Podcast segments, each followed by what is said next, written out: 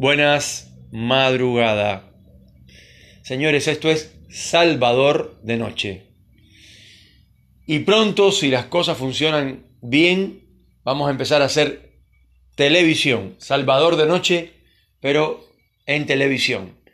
Eh, ya lo estamos planificando ahí con mi amigo y productor Diebre.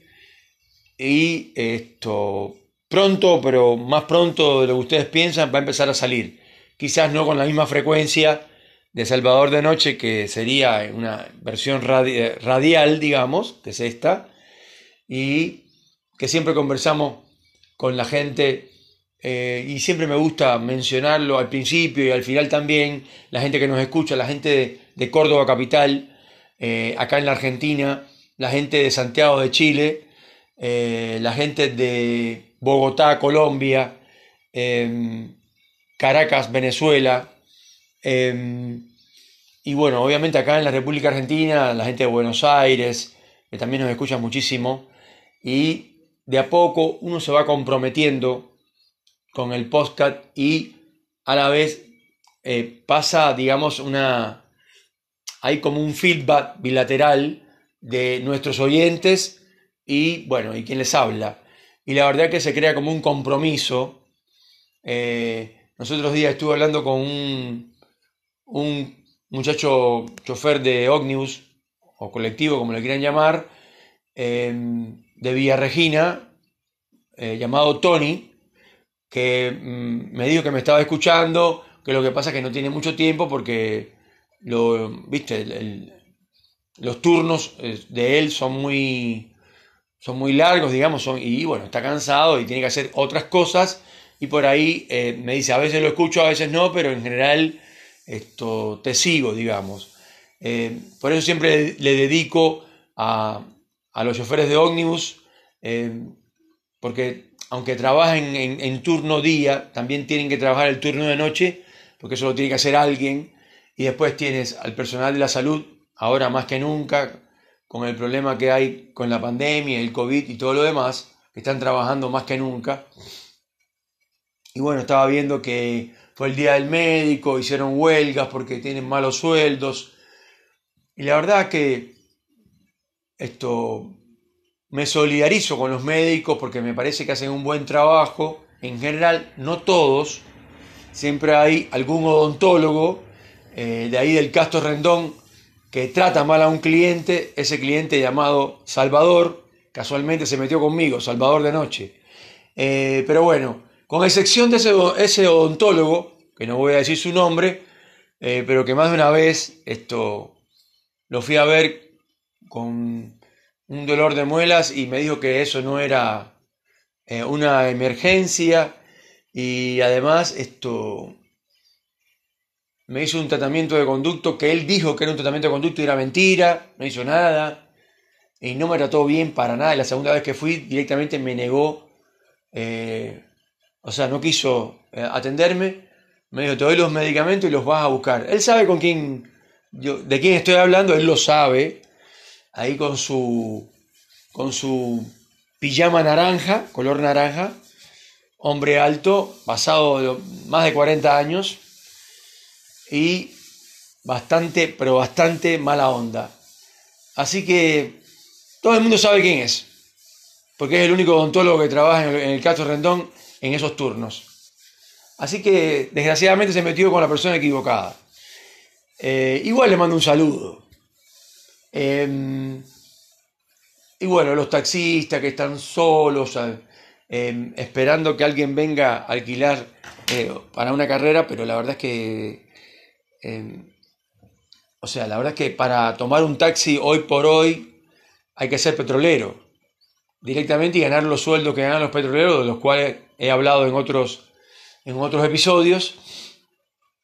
Porque como yo siempre digo, esta zona acá de la Patagonia, eh, sobre todo en la parte de Neuquén Capital y eso, eh, después, bueno, las zonas petroleras, petroleras dichas, propiamente dichas, Rincón de los Sauces, Añelo, etc. Eh, es increíble lo caro que es esta zona pero en realidad es porque ellos igualan a todo el mundo como si todo el mundo fuera peón de pozo o todo el mundo fuera ingeniero eh, petrolero o esto, eh, no sé, company man. Pero un company man gana 200 mil pesos. Y una persona normal, entre comillas, acá, aunque sea en la Patagonia y todo lo demás, gana 30 mil, 40 mil, 50 mil pesos como mucho. Y los otros ganan 200, 250 mil, 300 mil y más. Depende de la categoría y depende de la responsabilidad. Amén de que le han bajado un poco el sueldo ahora a los petroleros. Eh, y yo no estoy diciendo que los petroleros eh, ganen bien, que ganan, son millonarios, no, no he dicho eso.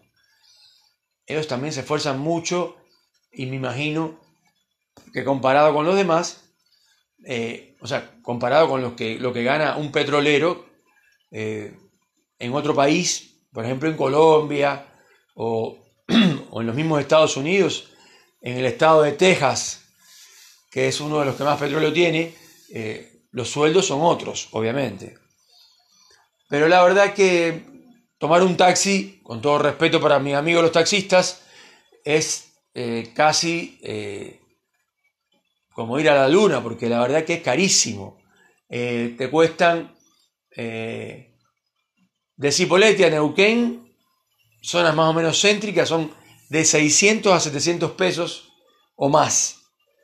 Y la verdad que eso es una fortuna.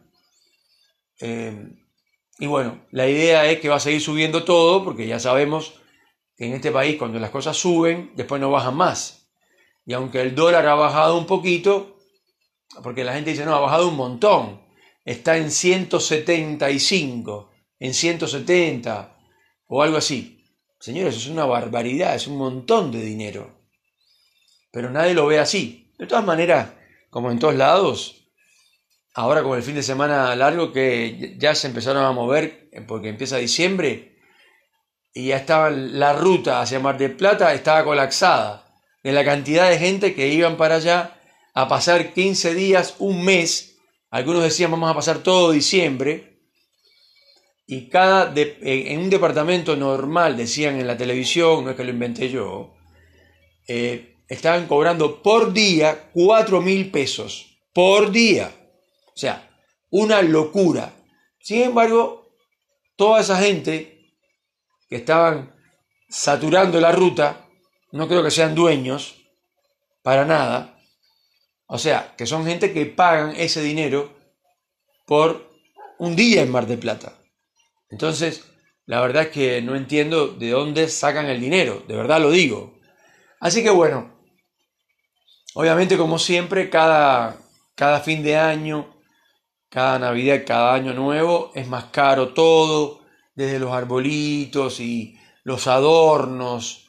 Eh, directamente no hay que hacer ningún arbolito, porque es impresionante lo que cuesta. Es un abuso lo que están cobrando. Y después, bueno, los demás que suben el valor de la ropa, eh, porque saben que la gente le gusta comprarse eh, por un problema de tradición, no sé, las mujeres una bombacha, em, una blusa o no sé, un pantalón, una pollera, lo que sea, para el 24 y otro para ponerse ropa nueva el 31. Entonces, los comerciantes de ropa te matan porque suben los precios inmediatamente eh, sin decir nada, sin pedirle permiso a nadie sin contar con nadie. No hay inspectores que midan eso, no hay nadie que supervise eso. Eso es así. Y después los panes dulces, los budines, todo lo demás sube, sube, sube abusivamente. ¿Y quién es el que lo sufre? La gente que está vulnerable, está cada vez más vulnerable, y la gente que es rica cada vez son más ricos. Esa es la, solución que ellos proponen. Entonces, eh, primero y principal, no aconsejo que la gente se compre un arbolito ni se compre luces y eso, porque eso vale una fortuna. Digo yo, es mejor guardar el dinerito para comprarse algo rico de comer. Y bueno, la carne ni hablar. Que está por las nubes. Cada vez la suben más la carne de res y también los que venden pollo, ahí tenemos a Pollolín, que es una empresa de acá de la zona. Algunos dicen, no, pero debería ser solidaria. No es que no tienen nada de solidario. Son ultra multimillonarios y cada vez les suben más el precio del pollo. Cada vez, ¿eh?